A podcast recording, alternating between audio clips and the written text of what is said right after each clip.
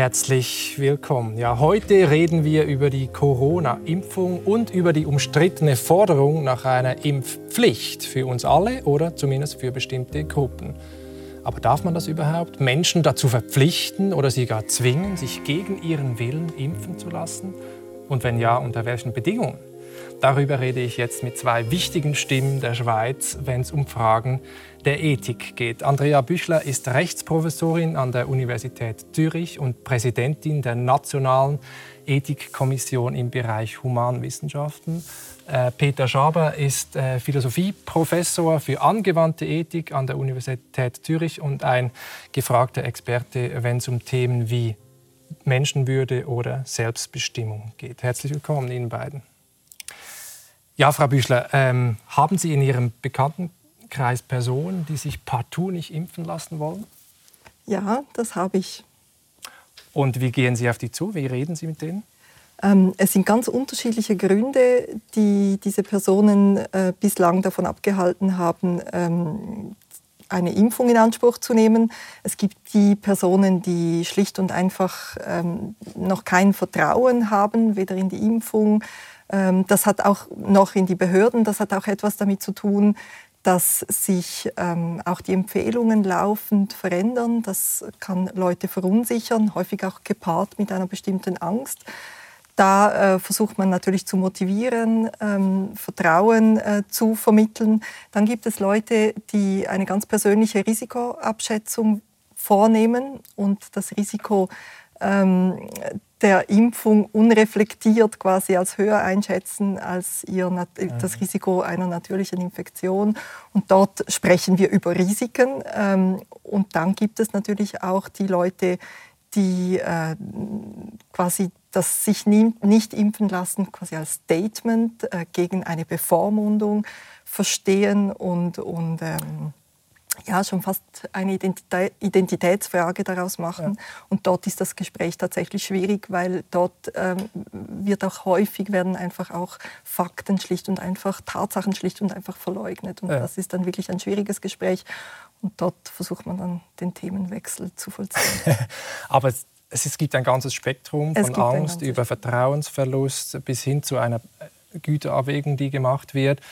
Ähm, das klingt aber für mich so, dass Sie das Gespräch suchen bis zu einem bestimmten Punkt. Ich suche das Gespräch auch mit einer möglichst offenen Haltung, das ist richtig. Ähm, und ich bin auch davon überzeugt, dass man noch nicht alle Menschen erreicht hat ähm, und dass es hier noch einiges zu tun gibt und man noch einiges tun kann. Hm. Wie ist das bei Ihnen, Herr Schaber? Wie lange diskutieren Sie mit Impfgegnerinnen und Impfgegnern? Solange es irgendwie erforderlich ist. Äh, aber grundsätzlich gilt auch für mich, äh, ich habe da eine offene Einstellung ähm, und lasse mich aufs Gespräch ein und versuche zu überzeugen. Ähm, und ob mir das gelingt, ich weiß es nicht. Ähm, man darf ja auch dabei nicht vergessen, es gibt eine ganze Reihe von Gründen, wie Frau Brücher erwähnt hat, wieso Menschen sich nicht impfen lassen wollen.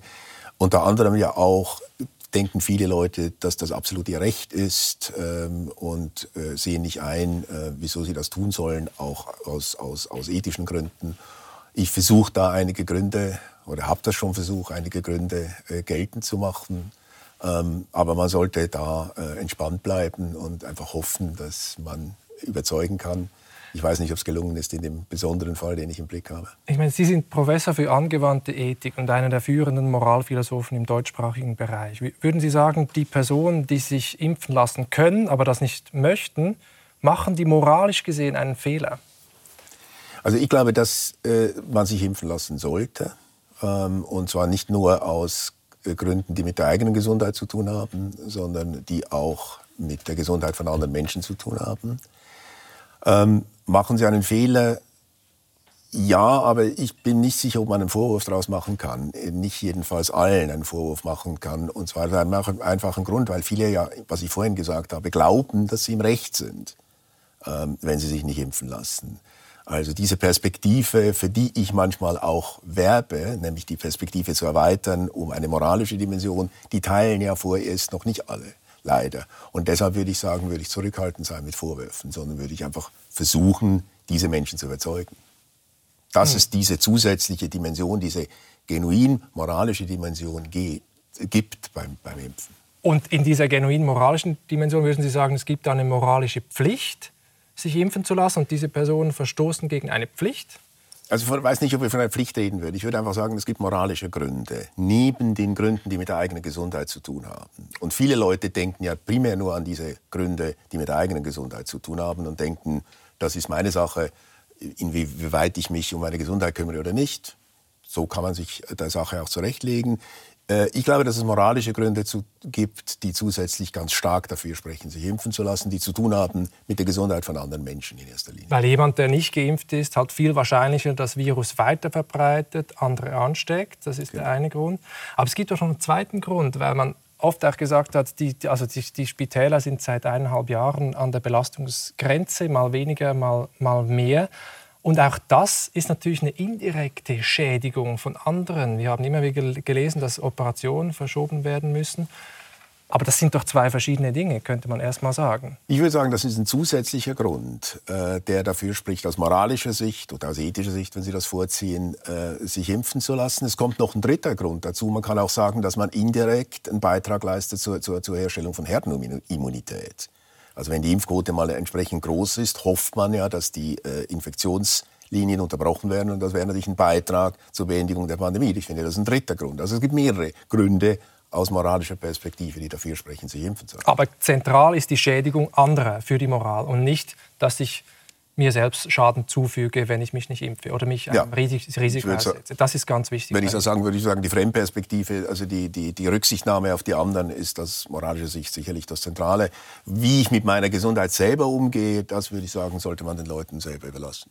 Sehen Sie das auch so, Frau Büchler? Ja, ich sehe das auch so. Also erstens mal meine ich auch, gibt es ganz starke moralische Gründe, sich impfen zu lassen. Die Impfung ist eigentlich so ein Projekt, wo die Gemeinwohl- und die Individualwohlperspektive ja zusammenkommen.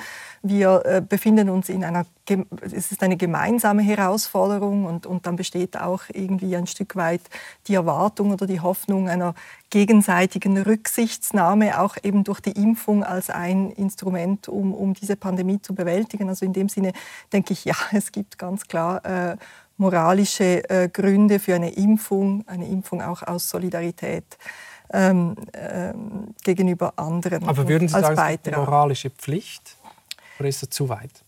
Es gibt bei der Moral ist es ja äh, bekanntlich so, dass es wie unterschiedliche Zugänge gibt, äh, eine ganze äh, eine Pluralität von Zugängen. Mhm. Und ich glaube, das muss man anerkennen. Ich selbst würde meinen, ja, es gibt eine moralische Pflicht. Ich würde genau diese Position auch vertreten. Es gibt eine moralische Pflicht, sich impfen zu lassen.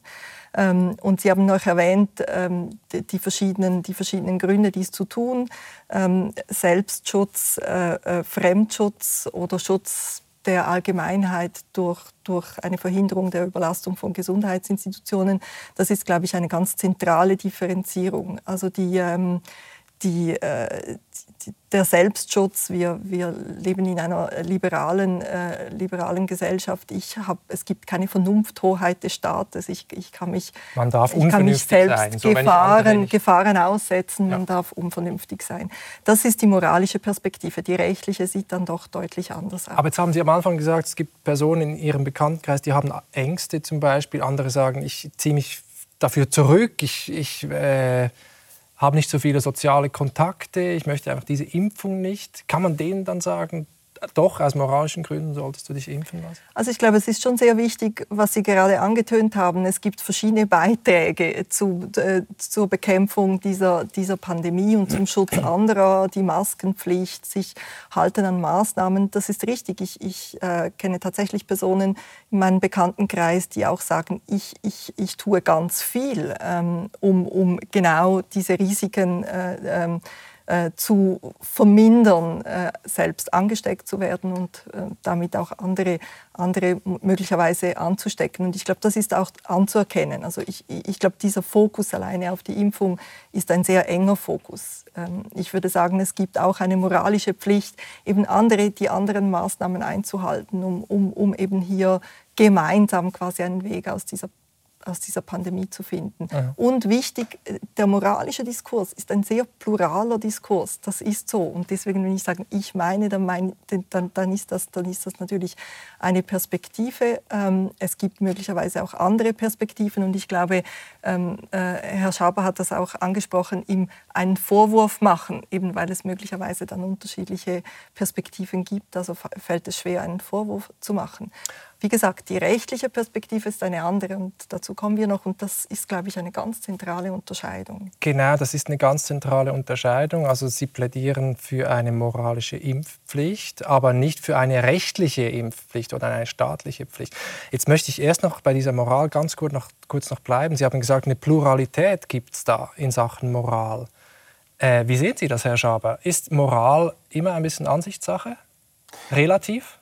Nein, zu der, Neige, zu der Ansicht neige ich nicht. Ähm, ich muss auch sagen, aus, aus der Sicht der Moralphilosophie, wenn man äh, äh, auf die Moralphilosophie schaut, sind äh, die meisten Moraltheorien, die ich kenne, eigentlich fast alle der Meinung, dass Fremdschädigung moralisch höchst problematisch ist.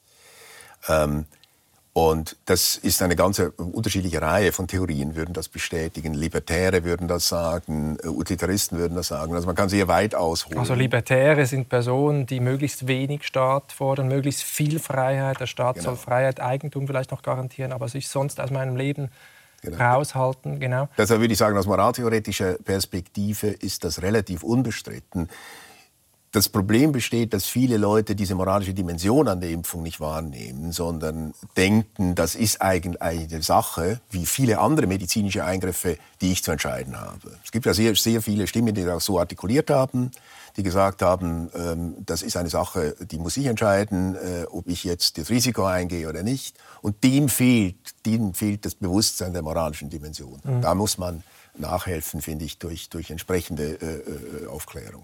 Aber wenn es jetzt, jetzt versuche ich den Wechsel zu machen, wenn es so viele moralische Gründe gibt für die Impfung, wegen der Schädigung anderer, müsste man da nicht sagen, der Staat hat eigentlich die Pflicht, diese moralischen Pflichten auch irgendwie umzusetzen, also einen Übergang zu schaffen von einer moralischen Pflicht zu einer rechtlichen Pflicht. Das würde dann eigentlich für eine rechtliche Umsetzung einer Impfpflicht sprechen, unter bestimmten Bedingungen wenn diese Fremdschädigung gegeben ist?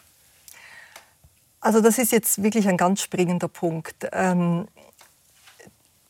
die moralische und die rechtliche Perspektive, das sind unterschiedliche Zugriffe oder Strukturierungen des Problems. Und, und ich glaube, da lohnt es sich etwas genauer hinzuschauen. Nicht alles, was moralisch geboten ist, was vernünftig ist, ist auch rechtlich verpflichtend.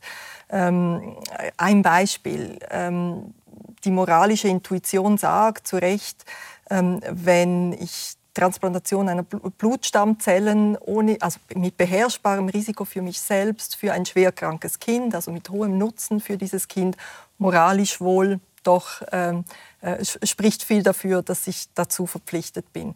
Rechtlich aber muss ich keine Eingriffe in meine körperliche Integrität zugunsten oder zum Nutzen Dritter erdulden. Also man darf die Mutter jetzt nicht zwingen zu einer Richtig. Stammzellenspende für die eigene Tochter, Richtig. obwohl das moralisch gesehen, würden Sie sagen, moralisch die Intuition relativ klar.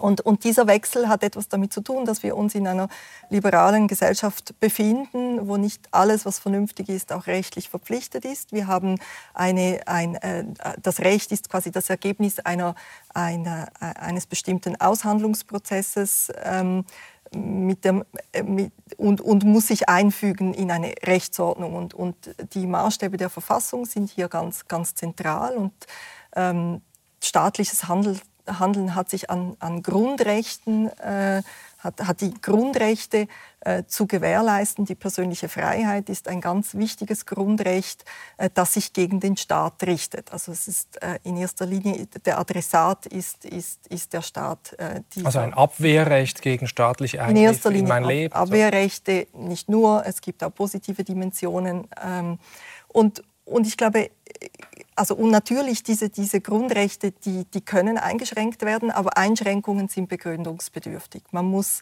man muss sie begründen, sie brauchen eine gesetzliche Grundlage und, und, und sie müssen auch verhältnismäßig sein. Und dazu kommen wir sicher noch. Aber ich glaube, dieser Wechsel von Perspektiven ist, ist irgendwie ganz zentral in dieser Debatte. Ähm, und ich, ich meine schon fast, dass diese Impfpflichtdiskussion eigentlich ähm, diese, diese verschiedenen ähm, Zugriffsweisen auf die Thematik Impfen, also der moralische Imperativ und irgendwie eine, eine Normativität des Rechts eigentlich wie unter einem Brennglas beobachten lässt. Ähm, es, sind, es sind wie Verschiebungen, die aber ganz, ganz zentral sind. Mhm. Über diese Verschiebungen werden wir gleich noch reden. Jetzt möchte ich erstmal den Stand der Debatte abbilden. Ähm, also man diskutiert jetzt seit einigen Wochen äh, über diese Impfpflicht, ja oder nein, in verschiedenen Staaten, auch in der Schweiz. Stand jetzt ist in unseren Nachbarländern, dass äh, viele Länder wie Deutschland, Frankreich, Italien eine gruppenspezifische Impfpflicht haben, zum Beispiel fürs Gesundheitspersonal. Italien hat seit kurzem eine Impfpflicht für besonders vulnerable Personen über 50. Ähm, in Österreich soll eine allgemeine Impfpflicht kommen. Ist jetzt noch äh, die Frage, ob das umgesetzt werden kann und soll. Ähm, und in der Schweiz wird auch seit einigen Wochen äh, heftig debattiert. Äh, wir haben uns auf die Straße begeben im Vorfeld dieser Sendung und mal mit ein paar Leuten gesprochen und gefragt, ob eine Impfpflicht, ob eine rechtliche Impfpflicht der richtige Weg sei finde es nicht der richtige Weg. Nein, ich finde auch, wir sollten das selber entscheiden können. Es gibt Leute, die haben noch nie geimpft, die sind grundsätzlich gegen das und ich finde, ähm, das dürfen wir ihnen nicht wegnehmen, die Entscheidung. Es ist eine Sache der Solidarität, hat halt einmal. Und wenn es halt nicht anders geht, wenn das so weitergeht und immer schlimmer wird, wird es halt einfach schon so kommen, dass wir das machen müssen. Da kommen wir nicht drum herum. Es kann dafür gesorgt werden, dass alle Menschen sich impfen sollten, aber eine Pflicht dürfte es nicht geben. Ja, ist schwierig. Ich glaube, es ist auch in der Schweiz schwierig durchzusetzen. Ich fand es gar nicht mal so schlecht. Weil es gibt ja ganz viele Impfungen, wo man den kleinsten Kindern auch schon macht und keine sagt irgendetwas. Von daher finde ich jetzt nicht, dass es ein großes Problem wäre. Ich denke, wir kommen nicht drum herum. Ich bin am Anfang der Pandemie, habe ich auch gefunden, ich lasse mich nicht impfen, aber mittlerweile ich finde es eine gute Sache. Ja. Ich habe mich auch impfen lassen. Weil ich finde es wichtig, dass man ein bisschen an alle anderen auch denkt. Eine Impfpflicht bedeutet eine Nadel unter meine Haut. Und, und das soll per Staat, soll der Staat mehr verordnen. Das ist, wie weit sind wir schon? Hallo. Hallo. Ja, äh, die Meinungen gehen auseinander und das nicht nur auf der Straße bei den Bürgerinnen und Bürgern, sondern auch im Bundeshaus. Wir haben danach ein paar Stimmen vorbereitet von Anfang Dezember. Ich glaube, in der jetzt sehr schwierigen Situation und unter Abwägung von allen Alternativen ist eine Impfpflicht äh, etwas, wo wir dringend darüber diskutieren müssen. Für diese Welle wird es nicht mehr lange. Da brauchen wir jetzt wieder Massnahmen für alle. Aber für die sechste oder die siebte Welle wäre die Impfpflicht die verhältnismäßigste Lösung, die auf dem Tisch liegt. Persönlich bin ich gegen eine Impfpflicht, was nicht heißt, dass ich nicht finde, dass sich wirklich jeder und jede impfen lassen Aber das ist in einem liberalen Land wie die Schweiz ist ein grosser Eingriff in die persönliche Freiheit und ich bin auch nicht der Meinung, dass das politisch mehrheitsfähig wäre. Es darf nie kommen, so etwas. Warum darf es nicht? Weil es ein Eingriff in die körperliche Unversehrtheit ist und jeder Mensch muss selber frei entscheiden was er sich in den Körper einlädt und was nicht. Ja, Frau Büchler, Sie sind ganz der Meinung von Herrn, Herrn Glarner, nehme ich an. Wir sprechen ja über die Voraussetzungen, um ähm, einen solchen Eingriff ähm, vornehmen zu können. Eingriff in die persönliche Freiheit wurde erwähnt, in die körperliche Unversehrtheit. Ähm, und wir haben vorhin bereits gesprochen über, über das, das legitime Ziele für solche Eingriffe. Wie gesagt, Grundrechte dürfen eingeschränkt werden, aber es braucht dafür ein Ziel, äh, ein öffentliches Interesse. Ähm, und wir haben vorhin gesehen, äh, Selbstschutz kann es nicht sein. Ähm, also geht es darum, inwiefern äh, würde eine, also welche anderen öffentlichen Interessen würde eine Impfpflicht überhaupt ähm, verfolgen. Und da kommt, was wir auch vorhin bereits ähm, äh, angesprochen haben, äh, nicht geimpfte Personen äh, haben ein größeres Risiko, äh, schwer zu erkranken und damit die Gesundheitsinstitutionen zu belasten. Die Gesundheitsinstitutionen sind am Anschlag oder zumindest schwer belastet. Und, und dort stellt sich so wie die Frage, ähm, das bedeutet auch eine Gefährdung für andere, weil dann die Krebspatientin oder jemand, der einen Unfall gemacht hat und so weiter unter dieser äh, Verknappung von medizinischen Ressourcen ähm, auch äh, äh, leidet. Also stellt sich wie die Frage, ähm, würde eine Impfpflicht ähm, einen Beitrag leisten genau zu dieser Problematik, zur Entlastung der Gesundheitsinstitutionen oder zumindest dazu eben die Gesundheitsinstitutionen zu schützen. Also das Ziel ist Schutz der Aber öffentlichen Gesundheit. Und das ist ein legitimes Ziel. Das würde sie doch definitiv, oder? Also der Staat hat ganz klar äh, auch eine Schutzpflicht. Äh, ein legitimes Ziel ist der Schutz der öffentlichen Gesundheit. Nur ähm, müssen ja diese Maßnahmen äh, zur Beschränkung von Grundrechtspositionen auch verhältnismäßig sein. Und Verhältnismäßigkeit ist kein beliebiger Begriff ähm, äh, und, und auch nicht irgendwie eine allgemeine Abwägung, sondern äh, die Verhältnismäßigkeit muss wirklich mit Blick auf die konkrete Situation und die konkrete Maßnahme auch, äh, auch beurteilt werden. Und es sind verschiedene Dinge. Äh, eine, ein, ein Eingriff in eine Grundrechtsposition ist verhältnismäßig, wenn erforderlich, notwendig und zumutbar. Ausgangslage ist, also erforderlich, haben, geeignet und zumutbar. Genau. Ja. Mhm. Erforderlich, geeignet, erforderlich und zumutbar. Mhm. Genau. Ähm, wir haben jetzt eine Ausgangslage und das ist ganz wichtig, dass wir uns immer wieder vergegenwärtigen, wo stehen wir überhaupt. Ähm, und die Ausgangslage ist, wir haben Omikron. Ähm, wir wissen noch ganz vieles nicht. Wir wissen hoch ansteckend, Rekordhöhe Ansteckungszahlen, ähm, wahrscheinlich etwas mildere Verläufe als Delta. Ähm, die Impfung schützt vor einer schweren Erkrankung, aber nicht unbedingt vor einer Ansteckung und damit auch nicht vor der Weitergabe des Virus. Jedenfalls nicht wahnsinnig lange. Auch hier beim Booster, der Booster scheint so der, der, der Game Changer zu sein, nur wissen wir dort auch noch nicht so, wie lange denn. Also das heißt, wir haben ganz viel Unsicherheit und die Frage ist tatsächlich, ist das eine empirische Ausgangslage, die eine Impfpflicht überhaupt rechtfertigen könnte? Und zunächst zur Geeignetheit wir haben es gehört, diese Welle vermag auch eine Impfpflicht nicht zu beeinflussen, das ist klar. Ähm, zweitens würden wir wirklich mit einer Impfpflicht eine höhere Impfquote erreichen? Fragezeichen. Eigentlich brauchen wir das Vertrauen der Leute. Hier geht es nicht mehr nur um eine erste Impfung, die dann zehn Jahre schützt, sondern wir sprechen, also eine Impfpflicht müsste sich mindestens auf drei Impfungen ähm, erstrecken, mhm. möglicherweise noch mehr. Also würden wir das überhaupt erreichen? Drittens, alle unintendierten Nebeneffekte, also Verhärtung der Diskussion, auch ähm, würde sozial Benachteiligte äh, ohnehin schon benachteiligt noch stärker treffen. Also wir haben dort auch, auch irgendwie die Frage, was, was, was würde das eigentlich heißen, äh, auch sozial, äh. Also wenn jetzt eine, ein Verstoß gegen so eine Impfpflicht etwas kosten würde oder woran denken Zum Beispiel. So wie Zum in Österreich Beispiel. geplant. Zum mhm. Beispiel. Ähm, das ist nur mal zur Geeignetheit. Ja. Ohnehin schon ganz viele Fragezeichen. Notwendig, notwendig bedeutet, man muss wirklich prüfen, gibt es keine milderen Maßnahmen, äh, um das Ziel Schutz vor Überlastung, Schutz der Gesundheitsinstitutionen vor Überlastung, um dieses Ziel zu erreichen. Und da frage ich, ist das wirklich Aber so? das heißt Teil-Lockdown, Einschränkungen. Äh, das heißt, in erster Linie wurde wirklich schon alles gemacht, um eine höhere Impfquote äh, zu erreichen.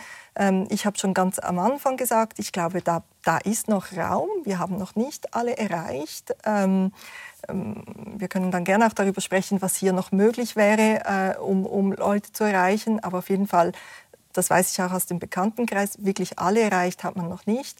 Ähm, also gibt es nicht andere Maßnahmen noch zur Erhöhung der Impfquote. Und dann haben wir ja Maßnahmen, die sind da. Ja? Wir, le wir leben ja mit ziemlich heftigen Einschränkungen. Wenn ich das richtig verstehe, sind im Moment vor allem die Kontaktbeschränkungen zentral, äh, damit nicht alle gleichzeitig äh, angesteckt werden und eben eine Bedrohung darstellen für die Gesundheitsinstitutionen. Dass wir alle in Kontakt kommen mit dem Virus, das habe ich jetzt schon ein paar Mal gehört in den letzten Tagen entweder durch Ansteckung oder durch Impfung. Impfung ist sicher die sicherere ähm, äh, Option. Herr Schaber, was sagen Sie dazu? Man könnte ja auch sagen, ja, diese ganzen Einschränkungen müssen wir vor allem deswegen machen, weil sich immer noch 30 Prozent der Bevölkerung nicht geimpft haben. Also zunächst vielleicht einfach eine begriffliche Klärung, die vielleicht sinnvoll ist. Wenn wir über staatliche Impfpflicht reden, reden wir über Einführung von Sanktionen. Ähm, also nicht über die, die Maßnahmen, es sind ja schon verschiedene Maßnahmen, mit denen wir hier vertraut sind, aber wir reden von, von, von Sanktionen. Dann würden wir wenn ich das richtig verstehe, von einer staatlichen Impfpflicht. Also 2G, 2G Plus keine ist keine Sanktion aus Ihrer Sicht und auch keine indirekte Impfpflicht. Also ein begrifflicher Vorschlag. Ich glaube, dass das gemeint ist mit staatlicher Impfpflicht, dass man beispielsweise eine Buße äh, bekommen würde, wenn man sich nicht impfen lässt. Nur damit wir wissen, worüber wir reden. Und jetzt noch eine, eine Ergänzung zur, zur äh, was was steht da, was steht da zur Diskussion? Ähm, wieso soll sich Staat sich möglicherweise hier in dieser Weise einmischen?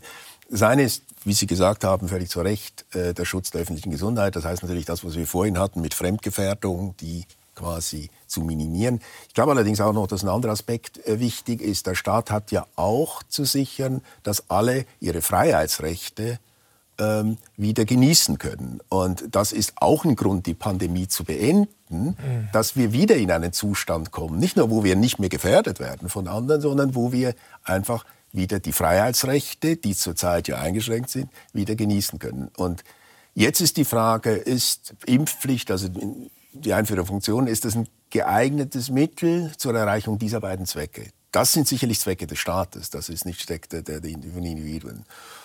Ähm, ist es ein geeignetes Mittel? Und ich bin auch völlig einverstanden, die Frage muss gestellt werden, gibt es nicht mildere äh, Mittel? Denn es wäre sicherlich ein, ein, ein, ein nicht kein mildes Mittel, sondern ein starkes Mittel, Sanktionen einzuführen, kann man das mit milderen Mitteln erreichen. Und das, würde ich sagen, hängt von verschiedenen empirischen Fakten ab, die Frau Bichler jetzt an, angedeutet hat. Äh, da bin ich nicht Experte. Da müssen wir die Expertinnen und Experten fragen, die dafür zuständig sind. Ist das wirklich ein geeignetes Mittel, ähm, die Impfquote zu erhöhen? Wann würden die Wirkungen einsetzen einer solchen Impfpflicht, wenn man sie einführt? Auch das müsste man sich überlegen. Welche Wirkungen hätten die?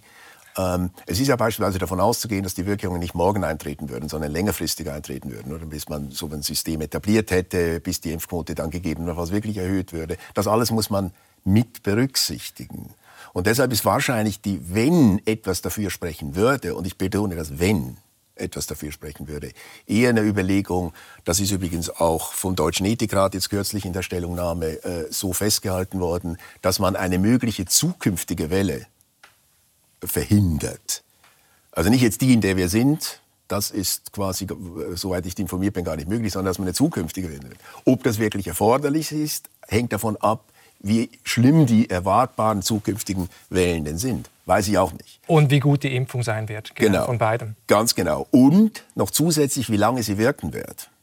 Ja. Ähm, in der deutschen Diskussion wurde jetzt zum Beispiel die Stimme äh, laut, dass jemand gesagt hat, also ein Minister gesagt hat, wenn die nur drei bis vier Monate wirkt und dann äh, wieder erneuert werden muss, lohnt sich die Impfpflicht, eine, Impf eine Einführung der Impfpflicht nicht. Ja finde ich eine vernünftige Überlegung. Also es ist interessant, die, Schweizer Ethikkommission, die nationale, hat ja gegen eine äh, Impfpflicht sich ausgesprochen. Äh, Und Sie, Herr Schaber, Sie haben schon ganz früh, also glaube ich Mitte 2020, in einem wissenschaftlichen äh, Journal einen Aufsatz geschrieben mit dem Titel Zur Pflicht, sich gegen Covid-19 impfen zu lassen, haben da für eine moralische Pflicht, aber auch für eine staatliche Pflicht ausgesprochen unter den Bedingungen, die Sie jetzt gesagt haben, nämlich wenn man mit der Impfung Fremdschaden verhindern kann, dann sollte man das, das auch tun. Also sehr früh schon für eine aus philosophischer Sicht also für eine hab, Impfpflicht plädiert. Aber das ist wichtig. Äh, ich habe einfach gesagt, welche Bedingungen erfüllt sein müssten, und ich gehe nicht davon aus, dass die Bedingungen jetzt erfüllt sind, welche Bedingungen gegebenenfalls erfüllt sein müssen. Ich glaube, dass Bedingungen erfüllt sein könnten, ähm, äh, wenn die dramatisch genug sind, die tatsächlich für eine solche Einführung einer Impfpflicht spricht. Aber der Aufsatz hat nicht plädiert für die, irgendwie eine staatliche Impfpflicht einzuführen zu irgendeinem bestimmten Gesichtspunkt, sondern hat nur äh, zu einem Entschuldigung zu einem ganz bestimmten Zeitpunkt. Sie hat nur die Gesichtspunkte erörtert, unter denen das gegebenenfalls gerechtfertigt sein könnte. Das muss ich betonen. Das war der Sinn des Aufsatzes, der übrigens zu einem Zeitpunkt geschrieben wurde, als gar noch keine Impfung zur Verfügung stand. Es war ja, ja. August 2020 und ich habe vermutet, aber es könnte so weit kommen und habe dann auch vermutet, dass uns das beschäftigen äh, wird. Und Weil es einen Teil der Bevölkerung geben wird, schreibt sie, der sich nicht impfen lassen will, genau. aus welchen Gründen auch immer. Habe ich damals vermutet. Das ist interessant. Ähm, jetzt gibt es ja, Sie haben diese drei Bedingungen erwähnt, Frau Büchler, für die, Zu, äh, für die äh, Verhältnismäßigkeit. Also geeignet muss die Maßnahme sein. Also sie muss wirklich auch eine Wirkung haben. Sie muss erforderlich sein oder notwendig, wie Sie gesagt haben. Und zumutbar, das dritte Kriterium. Und äh, da ist ein Knackpunkt drin aus Ihrer Sicht, weil es nämlich um Eingriffe in meinen Körper geht. Ja, Warum ist, ist, für Sie das so ein Knackpunkt? Das ist ein Knackpunkt. Vielleicht einfach nochmals kurz geeignet und notwendig oder erforderlich, um genau dieses Ziel, Schutz der öffentlichen Institutionen, der, äh, der Gesundheit zu erreichen. Das ist immer wichtig. Das Ziel darf nie aus dem Blick äh, geraten. Jetzt äh, Zumutbarkeit. Ja, das ist tatsächlich äh, eine Herausforderung. Es gibt so zwei, zwei Fragen, äh, die hier, glaube ich, wichtig sind. Zumutbarkeit, ähm, die wenn wir über Recht sprechen, dann reden wir ja auch über eine Zwangsordnung. Also das belastet mit der Umsetzung. Also die Frage ist, was würden wir dann genau machen? Ja, eine Impfpflicht umzusetzen, was heißt das eigentlich? Tausende von Strafbefehlen, Bußen mit ganz unterschiedlicher Wirkung für unterschiedliche Personen, weil, weil äh, hier ja auch die die, die Möglichkeiten, die, die sozialen Bedingungen eine Rolle spielen. Also was heißt umsetzen? Also das ist auch eine Frage der Zumutbarkeit. Ließe sich so etwas überhaupt umsetzen? Und wir sprechen immer von einer Impfung, die ja nicht einmalig wäre, sondern, sondern mehrere äh, äh, Impfungen mit einbeziehen müssten oder sich auf mehrere erstrecken müssten. Der zweite Punkt, Darf ich da ganz kurz dazwischen? Ja? Also bei diesen Umsetzungsmaßnahmen gibt es ja ganz unterschiedliche Vorschläge, auch die im Raum stehen. Angefangen von Österreich mit einer Busse von über 1000 Euro, äh, mehreren tausend Euro, bis hin zu einem Vorschlag etwa von Jacqueline Fehr von der SP in, in der Schweiz, die sagt, man braucht erstmal ein Register, dass man weiß, wer nicht geimpft ist. Dann man, versucht man einen Impftermin vielleicht zu machen, eine Beratung und sowas. Also sehr milde Maßnahmen auch, die sie auch unter eine Impfpflicht fasst. Genau, aber deswegen schien mir äh, Herr Schabers ähm, äh, Votum sehr wichtig, dass wir uns einigen darüber, worüber wir sprechen. Ja? ja. Also gegen Beratungsgespräche habe ich auch nicht, aber jetzt sprechen wir von einer staatlich angeordneten, polizeilich kontrollierten und sanktionierten äh, Impfung, die rechtliche Impfpflicht. Und das ist, äh, glaube ich, auch so klar, wenn, wenn auch öffentlich darüber debattiert wird, dann ist das gemeint. Ähm, und, und, und was Sie jetzt ansprechen unter dem Aspekt der Zumutbarkeit, ist die Stellung dieser körperlichen Integrität. Ähm, und tatsächlich scheint mir das ein ganz wichtiges Moment zu sein. So klein der Eingriff für manche ähm, erscheinen mag, äh, betrifft er doch ein Gut, das, und das ist unbestritten, von höchstem Wert ist. Ähm, dafür, dass es so ist, gibt es verschiedene Gründe, ähm, über die wir gerne sprechen können. Aber das mal festzuhalten, dass es hier ähm, um, um etwas geht, was ganz zentral ist, also um quasi die Selbstbestimmung, wenn es um eine Behandlung geht, eine medizinische Behandlung geht. Ich glaube, das muss man äh, mal anerkennen. Und wenn wir dann über Zumutbarkeit reden, Zumutbarkeit meint eine Abwägung zwischen Nutzen, über den Nutzen haben wir gesprochen, und den Nachteilen oder Risiken. Das ist die Abwägung, die hier gemacht äh, äh werden muss. Und eben auf der Seite der Nachteile, Risiken steht die, die, die, ähm, die körperliche Integrität, die hier äh, tangiert ist und das ist äh, keineswegs unbedeutend, Aber was ist für Sie, größter Bedeutung. Was ist für Sie der Hauptgrund, dass diese Integrität eine so hohe Bedeutung hat? Wir haben jetzt gehört, gegen das spricht ein Schutz der öffentlichen Gesundheit, äh, das Prinzip, andere nicht zu schaden und so weiter. Und anscheinend diese körperliche Integrität trumpft mhm. die anderen aus Ihrer Sicht, wenn ich Sie richtig verstehe. Ja, zumindest ist eine sehr hohe Begründungslast, eine sehr hohe Rechtfertigungslast da, wenn es um die körperliche Integrität geht. Und, und das bin nicht einfach ich, sondern das bildet auch die Rechtsordnung ab. Die körperliche Integrität, die Selbstbestimmung über den eigenen Körper hat einen großen Stellenwert äh, im medizinischen Bereich entscheidend. Es braucht immer eine informierte Zustimmung für eine medizinische Behandlung. Es gibt ganz wenige Bereiche, wo auf diese informierte Zustimmung verzichtet werden kann, wenn man jemanden äh, äh behandelt. Man spricht dann von Zwangsbehandlungen im Bereich der fürsorgerischen Unterbringung, bei Urteilsunfähigkeit, also ganz eng oder im Strafvollzug, ganz, ganz enge Räume. Ähm, äh, und, Ja, aber auch wieder dann, wenn andere gefährdet sind, unter anderem. Oder ich nicht zurechnungsfähig. Oder auch selbst gefährdet, eine sehr hohe Selbstgefährdung, je nachdem. Äh, oder auch andere gefährdet. Aber was ich sagen will, das sind ganz, ganz, ganz wenige Situationen. Ne? Meistens Urteilsunfähigkeit mhm. der betroffenen Person äh, oder dann äh, Straffälligkeit haben wir gesehen, ähm, äh, möglicherweise. Und und natürlich jetzt, wenn wir über eine rechtliche Impfpflicht sprechen, dann spricht niemand von körperlichem Zwang. Das, ähm, das ist auch richtig, dass niemand davon spricht. Und trotzdem sprechen wir der Person das Selbstbestimmungsrecht über eine medizinische Behandlung ab. Das ist ja die Idee der Impfpflicht. Ich verpflichte jemanden, die Person soll, sich, soll nicht selbst entscheiden können darüber.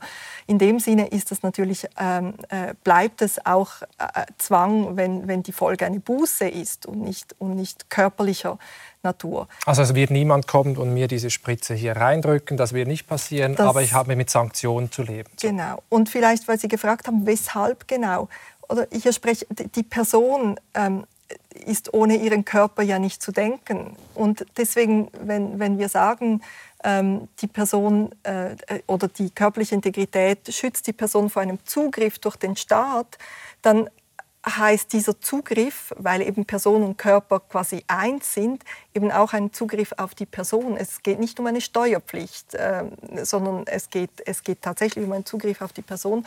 Und das unterliegt die Anforderungen hier, um einen Eingriff rechtfertigen zu können, sind einfach entsprechend hoch. Leiblichkeit, ähm, entzieht sich auch einer objektiven Bewertung, also Körperlei bleibt das, was ich fühle, mein Körper. Ähm, das lässt sich auch nicht ganz so leicht objektivieren. Es gibt da ganz unterschiedliche Verhältnisse auch dazu.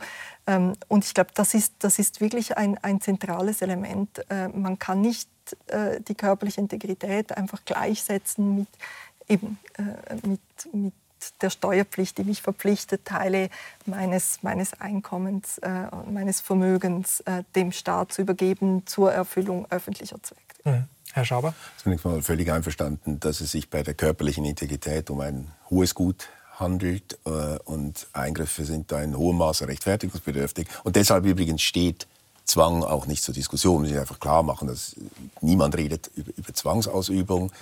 Ähm, aber auf der anderen Seite bin ich nicht ganz glücklich mit der Beschreibung, dass es sich hier um eine normale medizinische Behandlung geht. Bei einer normalen medizinischen Behandlung steht mein Wohl und Weh, wenn es mich betrifft, im Vordergrund. Soll ich eine Knieoperation durchführen? Nicht, gib mich an, muss ich entscheiden. Ist auch entsprechend einwilligungspflichtig. Hier reden wir vom möglichen Gebrauch eines Rechts, das anderen Schaden zufügt. Und äh, da muss ich einfach sagen, äh, äh, Autonomierechte sind wichtig, auch das Recht auf körperliche Integrität. Aber es gilt nicht, dass man davon Gebrauch machen kann in einer Weise, die anderen schadet. Das ist ein Grundsatz, der tatsächlich wiederum uns auf die äh, Anfangsdiskussion, die moralische Diskussion zurückführt. Und deshalb bin ich nicht ganz glücklich über die Beschreibung, dass es sich einfach hier um eine medizinische Behandlung äh, äh, äh handelt, ich denke, es handelt sich um eine Ausübung des, des, des Rechts, eines Freiheitsrechts, das problematisch ist. Ich meine, es gibt diese Debatte jetzt auch um die Freiheit und um die Grenzen der Freiheit, die nochmal neu befeuert wurde durch die Pandemie. Und oft beruft man sich dann auf die Vordenker des Liberalismus, John Locke oder John Stuart Mill zum Beispiel im 19. Jahrhundert. Und und auf ein Zitat, wie er schreibt äh, in seinem Werk über die Freiheit, John Stuart Mill, der einzige Zweck, um dessen Willen man Zwang gegen den Willen eines Mitglieds einer zivilisierten Gesellschaft rechtmäßig ausüben darf, ist die Schädigung anderer zu verhüten. Also das ist der Punkt. Es ist die Frage, ist diese Freiheit, diese Autonomie, was meinen eigenen Körper angeht, ist die da ausgenommen woher kommt dieser Sonderstatus oder dieses besondere Gewicht? Und Sie würden sagen, das ist ein wichtiges Gut, aber das, je nachdem, wie groß der Schaden für andere ist, darf man auch eine Pflicht. Ich glaube auch, dass das Recht über den eigenen Körper, äh, dass auch von diesem Recht nur Gebrauch gemacht werden kann, in den Grenzen der Rechte, die andere haben. Und dazu gehört, dass sie nicht geschädigt werden von mir. Ja. Das war übrigens auch Meinung von John Stuart Mill. Das würden Sie bestreiten, Frau Büchler? Nein, das würde ich nicht bestreiten. Hier sind wir wieder bei einem Punkt, äh, den wir vorhin schon besprochen haben. Erstens mal Empirie. Ja, also es ist ja nicht so, dass die Impfung dann äh, äh, mich davor bewahrt, angesteckt zu werden und, und, und den Virus weiterzugeben. Wir sprechen jetzt hier immer noch, glaube ich, darüber, dass die Impfpflicht verhindern soll, dass ähm, Personen äh, die medizinische Versorgungs derart in Anspruch nehmen, dass auch andere davon betroffen sind. Ja? Also es ist, darüber sprechen wir und ich glaube, das muss man sich immer wieder vergegenwärtigen, worüber sprechen wir. Ähm, äh, und und äh, hier haben wir ein legitimes Ziel, aber die Impfpflicht, wie vorhin besprochen, scheint wenig äh, geeignet und auch nicht erforderlich, um das Ziel zu erreichen, vor allem wenig geeignet. Aber trotzdem, äh, um, um auf diese körperliche Integrität nochmals, nochmal zuzugehen, natürlich kann ich meinen Körper nicht nutzen, um andere zu schädigen, das ist klar.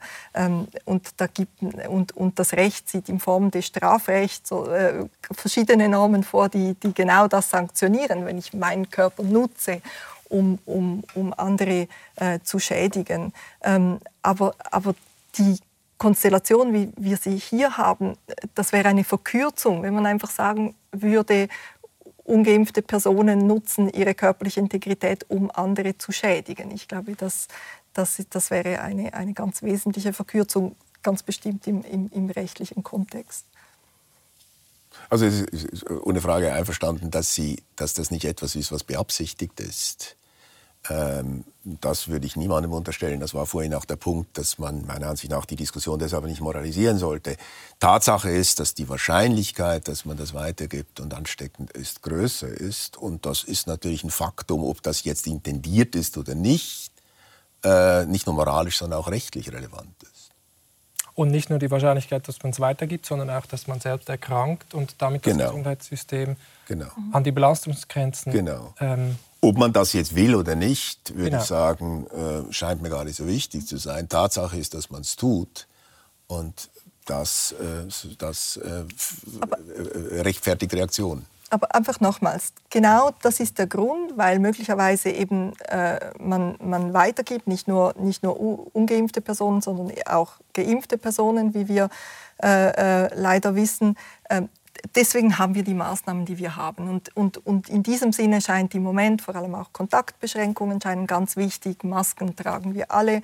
Und das ist auch richtig so. Genau um, um, um hier einzugreifen. Die Impfpflicht macht nochmals was anderes. Ähm, und, ich, und, das, und, und diese, diese Differenzierung, ich glaube, die darf man nicht allzu rasch einfach äh, quasi äh, im Sinne einer, die, Impf, die Impfpflicht, das kommt mir häufig vor, wie das ist so, es erscheint so eine eine einfache, bestechend einfache Lösung. Das ist sie aber nicht. Äh, und die Eingriffstiefe, äh, gerade weil es um die körperliche Integrität wird, ist ausgesprochen hoch und bedarf umso größerer äh, Begründung und Rechtfertigung. Aber wenn ich Sie recht verstehe, könnten wir ein Gedankenexperiment machen. Wir könnten sagen, äh, angenommen, es kommt eine Mutation, die noch viel gefährlicher ist, nicht nur ansteckender, sondern auch gefährlicher, also das heißt viel tödlicher enden wird, wenn man das Virus hat.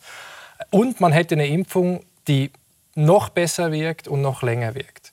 Würden Sie dann sagen, prinzipiell spricht nichts gegen eine auch staatliche oder rechtliche Impfpflicht? Also sicher nicht prinzipiell. Wir hatten auch schon Impfpflichten, auch in der Schweiz in der Vergangenheit, so die erste Hälfte äh, 20. Jahrhundert. Ähm, man, äh, wie gesagt, Sie haben selbst gesagt, es müsste wesentlich schwerer sein und die Impfung wesentlich effizienter. Ja, das wären so die beiden Parameter. Jetzt wie genau, das, äh, äh, das, das lässt sich ja kaum quantifizieren, abstrakt. Äh, aber das wären die beiden Parameter. Ähm, die Schweiz kennt kein, äh, keine gesetzliche Grundlage für eine allgemeine Impfpflicht. Das muss man vielleicht auch, auch nochmals klar sagen. Man müsste das Epidemiengesetz äh, ändern. Vielleicht muss man dazu auch noch sagen, es war ein ganz bewusster, demokratisch legitimierter Entscheid, keine allgemeine Impfpflicht vorzusehen im Epidemiengesetz. Ja? Also das ist nicht Zufall oder Unterlassung oder man hat vergessen, irgendwie das zu diskutieren, sondern das war äh, ein ganz ein bewusster Entscheid, keine allgemeine Impfpflicht. Ähm, mit dem Epidemiengesetz wurden äh, frühere Kompetenzen der Kantone, äh, bestimmte Impfungen äh, für obligatorisch zu erklären, beschränkt auf ähm, besonders exponierte Personen, äh, ähm, um besondere Berufsgruppen, also eine Beschränkung und auch nur ein Obligatorium, das heißt ohne äh, klare Sanktion, also keine Pflicht, kein Zwang, sondern ein Obligatorium. Das alles äh, war, war äh, auch genauso gewollt und das heißt, man müsste, äh, man müsste äh, das Epidemiengesetz ändern. Ähm, und das könnte man natürlich, selbstverständlich könnte man das Epidemiengesetz ändern. Ob man das jetzt tun sollte, das glaube ich nicht. Ich glaube, das wäre äh, in der äh, Situation, wie wir sie haben, ähm, wäre, wären die Kosten zu hoch äh, einer solchen Diskussion. Ähm, zumal wir eine Option schaffen würden, die, von der wir der Meinung sind, im Moment wäre sie ohnehin nicht verhältnismäßig, sie zu ergreifen. Und ich glaube tatsächlich, dass das nochmals die Frontstellungen verhärten würde, äh, würde und, und das im Moment wirklich keine, keine Diskussion wert ist. Auch nicht prospektiv, mit Blick auf die Zukunft. Wenn man jetzt, also diese Welle, angenommen, diese Omikron-Welle verläuft jetzt einigermaßen gut, wir kommen da irgendwie raus, dann würde ich doch sagen, philosophisch und auch staatsbürgerlich, demokratiepolitisch macht es doch Sinn, jetzt darüber zu reden, was bei einer nächsten Mutation, bei einer nächsten Pandemie, die ja kommen wird, Genau. Äh, was wir da machen und wenn jetzt das gefährlichere Virus kommt, ähm, dass man dann nicht irgendwie per Staat äh, eine Pflicht verordnet bekommt, sondern über etwas abgestimmt hat und etwas demokratisch legitimiert hat. Ich bin auch der Meinung, dass es möglichst breit diskutiert werden sollte, gerade im Blick auf zukünftige Szenarien, die wir nicht, wie Sie zu Recht sagen, nicht ausschließen können. Ähm, offen diskutieren, ergebnisoffen diskutieren sollten, nicht um, um kein, keine schon irgendwie äh, anzunehmen, es geht in eine ganz bestimmte Richtung, das halte ich allemal für sinnvoll. Deshalb sind wir wahrscheinlich jetzt auch hier, äh, äh, oder jedenfalls ich dachte, dass das ganz sinnvoll ist, diese, zu diesem öffentlichen Diskurs in dieser Weise beizutragen, der notwendig ist. Ja. Darf ich hierzu vielleicht einfach etwas sagen?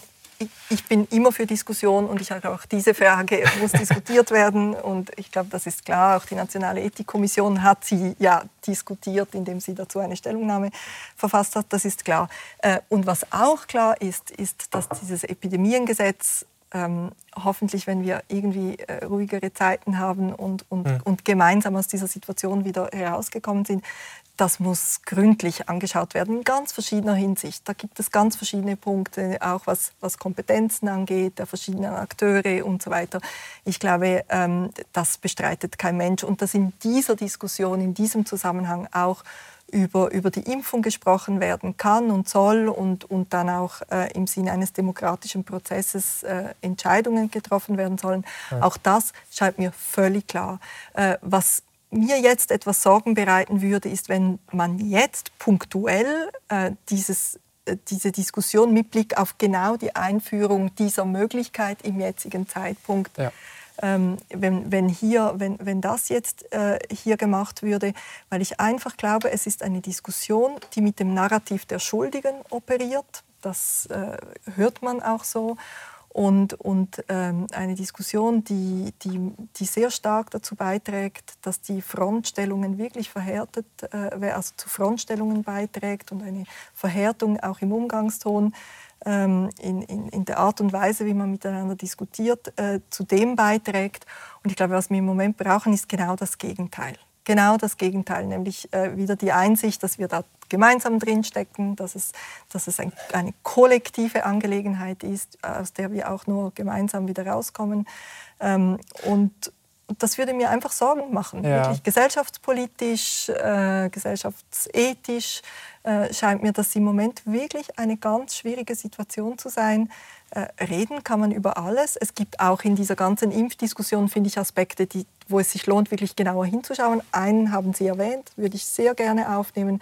Ein verpflichtendes Beratungsgespräch zum Beispiel, wenn es um die Impfung geht. Also äh, Sie haben vorhin äh, den Beitrag von Jacqueline Fehr erwähnt. Also die Möglichkeit, mit den Leuten in Kontakt zu treten und ihnen die Sinnhaftigkeit einer Impfung nochmals mhm. nahezulegen, mhm. vielleicht auch für Fragen offen zu sein, durch eine Vertrauensperson. Das sind alles Dinge, äh, das, das ist im Spektrum von dem, was man eben zur Erreichung einer, einer noch höheren Impfquote äh, über die freiwillige Impfung, alles Maßnahmen, die ich ganz wichtig äh, finde. Ja, es ist einfach die Frage, also ich meine, Sie haben diese Spaltung erwähnt und dass es jetzt der falsche Zeitpunkt sei. Auf der anderen Seite haben wir ein Spitalpersonal, das seit Monaten am Ende der Kräfte ist. Es gibt wichtige Operationen, die verschoben haben müssen.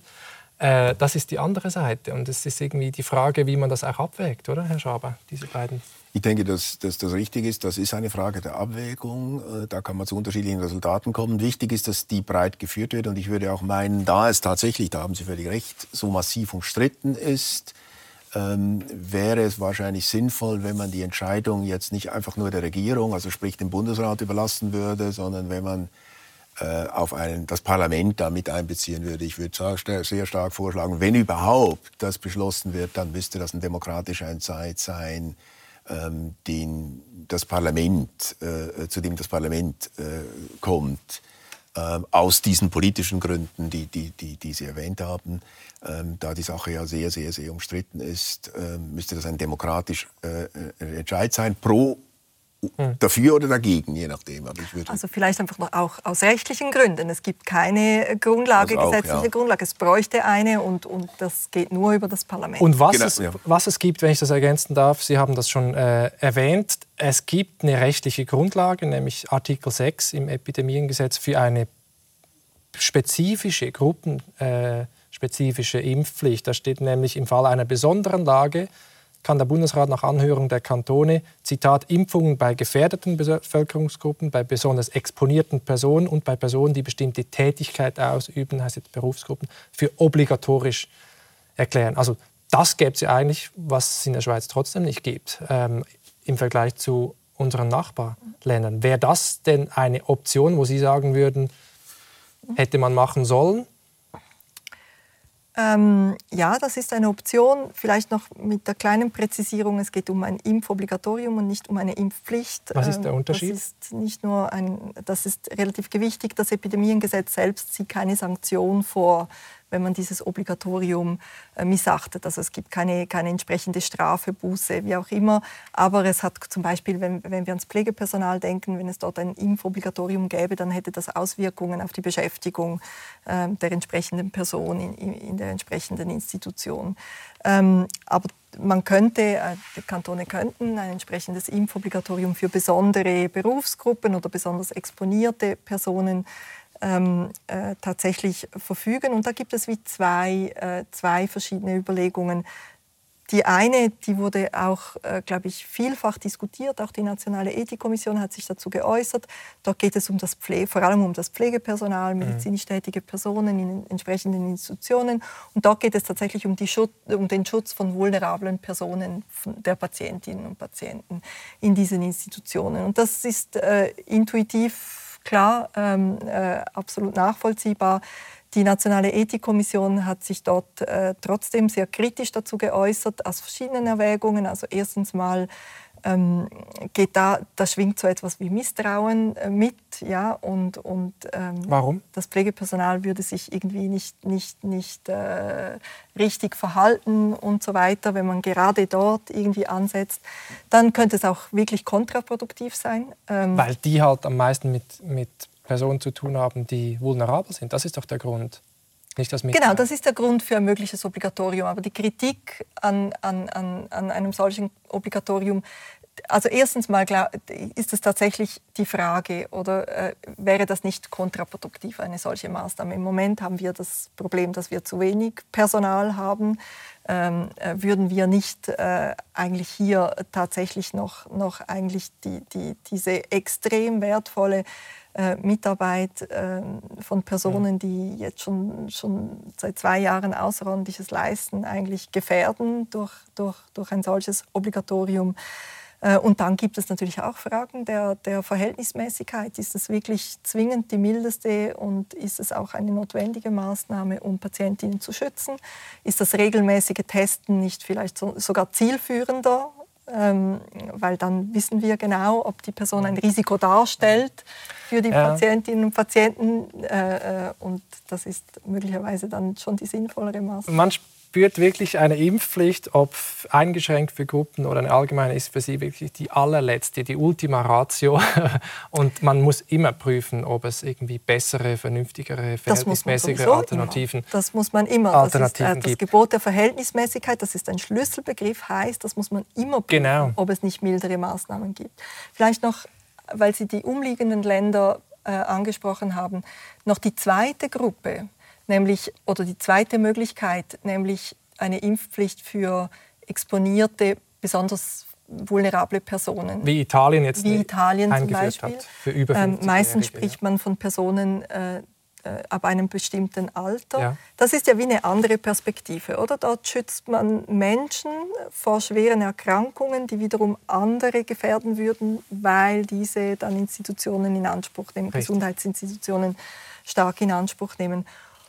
Und das ist natürlich, das ist so eine äh, risikogetriebene äh, Imp, äh, risikogetriebene Impfpflicht und ein, ein Risikodenken äh, ist in dem Sinne auch verhältnismäßiger als eine allgemeine Impfpflicht, weil sie nur bestimmte Personen betrifft, aber hat natürlich Elemente der Willkür dabei. Ja, wo genau zieht man äh, diese Grenze, äh, ab welchem Alter? Ähm, also das hat schon etwas, etwas äh, Willkürliches. Und Aber gut, ja, vielleicht muss ich sagen, als Nicht-Jurist, diese Elemente der Willkür gibt es ja eigentlich immer. Also man hat immer Wahrheiten, man muss irgendwo eine Grenze ziehen, wo es in der Natur keine Grenze gibt.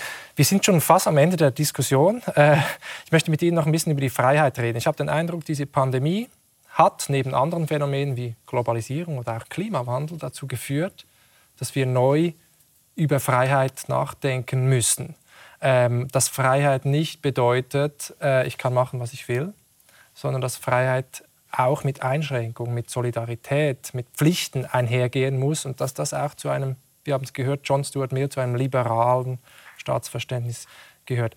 Herr Schaber, würden Sie sagen, dass die Pandemie bis jetzt auch ein Lehrstück in Sachen Freiheit gewesen ist? Ich denke, dass das äh, der Fall ist, äh, dass uns klar geworden ist, oder mindestens einigen klar geworden ist, dass Freiheit nicht nur einfach individuelle Freiheit ist, dass ich machen äh, kann, was ich will, sondern dass Freiheit immer eine allgemeine Freiheit ist und die Freiheit des anderen äh, eben mit einbezieht, äh, dass zu meiner Freiheit die Rücksichtnahme auf die Freiheit des anderen gehört.